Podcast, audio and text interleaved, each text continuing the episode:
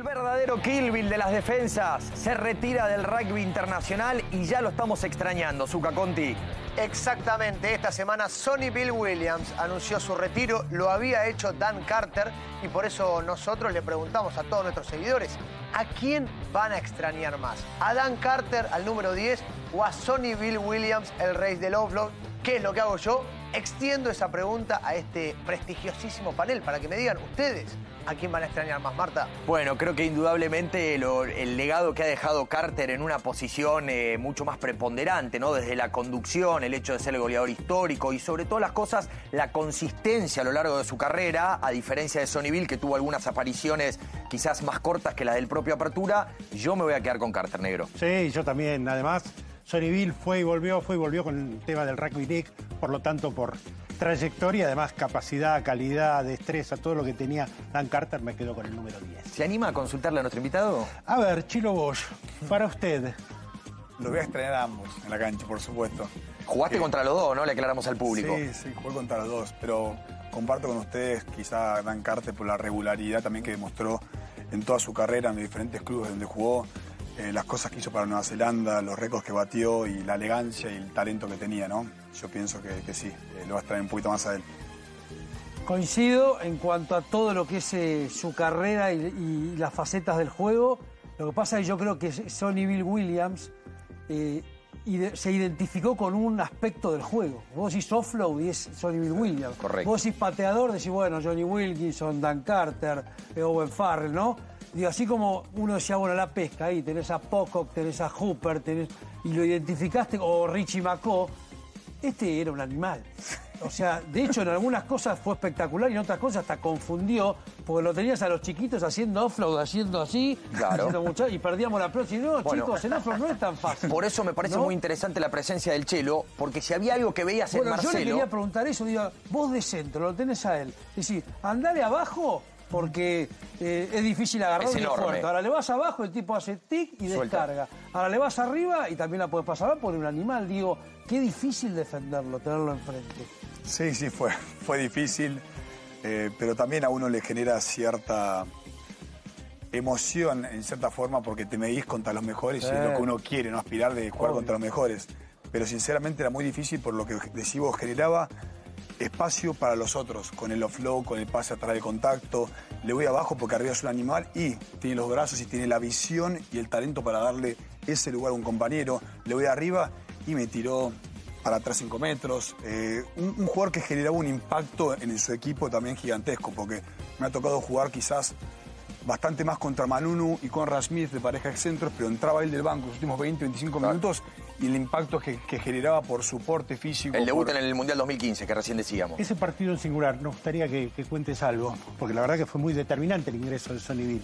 Sí, estábamos bien, estábamos bien Sí, aparte plantados. fue un gran partido de los Pumas, la jugando bien, estábamos jugando bien. eh, y hasta, hasta estábamos ganando en un momento Sí. dado.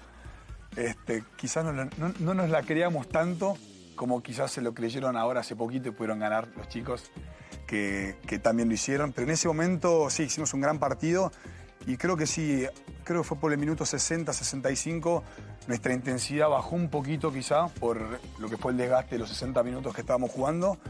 Y creo que él más, no sé si fue Sam Kane, alguien más que entraron Kane, para ellos, sí, un impacto eh, tremendo y hace el, tran- el try Kane. Y también me acuerdo Sonny Bill Williams y empezaba a encontrar eh, hombros más débiles, por decirlo de alguna forma. ¿no? Empezaba a encontrar eh, pasar por la línea de ventaja, eh, mantener la pelota viva y eso creo que al final del partido nos, nos termina, bueno, eh, haciendo que, que lo perdamos, ¿no? Eh, yo quería aportarlo del Chelo porque creo que Sonny Bill Williams también obligó no solamente a los chicos, como decía Diego, que son espejos y que copian todo, sino a los propios jugadores profesionales. Uno te veía vos desde chico, mira, que agarrabas todo el tiempo la pelota así, tu elegancia siempre con dos manos, siempre con dos manos. Cuando vos veías a un jugador como Sonny Bill Williams, ya siendo jugador profesional, te obligaba vos a los entrenamientos a decir, hoy en día el offload es un recurso y yo tengo que practicar lo que hace este muchacho. Totalmente, sí, sí, sí. Uno quiere evolucionar y mismo viéndolo a él, creo que muchos quisieron evolucionar su forma de jugar, su forma de mantener la pelota viva. Lo vimos en Francia. Francia mantiene la pelota viva, por supuesto que viene atrás de tener buena obtención, atrás de ganar la línea de ventaja, atrás de tener un buen rack que tenga eh, velocidad de pelota. Pero bueno, todos queremos mantener esa pelota viva. Y yo creo que él fue un gran embajador, en Correcto. cierta forma, Pionero. de lo que es eh, pionero, ¿no? De- del offload y mantener esa pelota viva. Así que uno tenía que ponerse a entrenar quizás destrezas que eran innatas o quizás que uno no, eh, que le costaba, ¿no? A mí me costaba muchísimo, te soy sincero, y tuve que empezar a, bueno, a, a intentar hacerlo, y bueno, qui- quizás evolucioné un poco por él, por mirarlo y quizás imitarlo un poco, ¿no? No quiero una masterclass, pero para el chico que está en la casa, primero asegurar la pelota para el contacto y después ver la oportunidad del offload. ¿Sería el concepto? Sí, bueno, lo que se dice para los chicos que se están formando, sí, lo mejor es pelota en dos manos porque puedes eh, generar un duelo, un duelo decimos a cuando nos mandamos uno contra uno e intentamos pasar, también te genera que tengas posibilidad de pasar la pelota, al de acá, al de costado. Eh, quizás para esos chicos sí, pelota en dos manos, intentar de asegurarla para no perder el control, pero después viene cuando están con confianza y estén con confianza, sí, intentar de, bueno, si tienen los brazos liberados y tiene un compañero claro para pasársela, ¿y por qué no? Brazos liberados. Zuka Conti. Vamos, Se usted. animó. Mirá lo que hice, la agarré espectacular. Te podría hacer un offload, pero no. Aquí también, Marta, queremos destacar, lo estuvimos haciendo a lo largo de toda la semana, eh, un capítulo aparte en la carrera de Sonny Bill Williams, pero que me, me parece lo marca también como jugador. Una sensibilidad social especial, la que tenía el centro de los All Blacks. Aquí elegimos tres momentos que fuimos destacando a lo largo de la semana. Este, por ejemplo, los All Blacks, campeones del 2015, un chiquito que salta a la cancha y Sonny Bill Williams, que seguramente hay dos cosas que un jugador después de salir campeones va a querer guardarse. La camiseta y la medalla. ¿Y qué hizo? Le regaló la medalla de campeones nada más y nada menos que a este chiquito que me imagino la debe tener encuadrada y guardada. Acá lo vemos a Sonny Bill. Mirá el regalo que se lleva. Acá Marta no te regala ni el saco con el programa que hace Crown, imagínate. Bueno, bueno, bueno, bueno, pero Acá. está bien. No, vamos al otro. Porque lo tenemos a Sonny Bill. ¿En dónde? En la maratón de la ciudad de Buenos Aires. Que automáticamente ve que había atletas que estaban corriendo y se acerca a darle él mismo el vasito con agua para que se hidraten. Se hidrata un poco él también en otros tiempos donde eso se podía hacer y se podía compartir.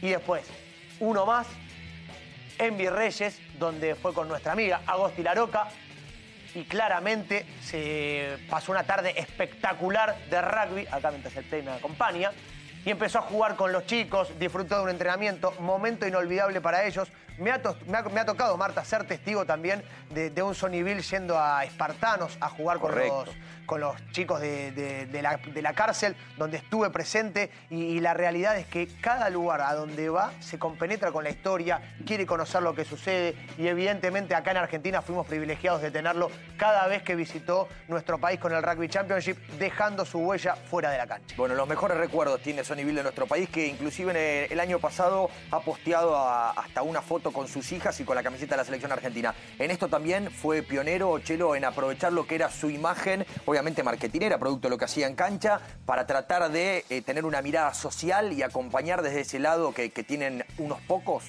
Sí, la verdad que es un ejemplo, un ejemplo, un compromiso social también que hay que destacarlo, ¿no? Quizás a veces vemos figuras de renombre de él que, bueno, son más reservadas quizás, otros que, bueno, no, no le gusta tanto, pero él, qué sé yo, es, es como te dije recién un ejemplo donde quiere devolver quizás todo lo que era recibido del rugby. Y esto es lo más lindo del rugby, ver que, bueno, que se acerca a hacer cosas como las que estamos viendo, ¿no? Sí, a mí, y aparte siempre me pareció natural.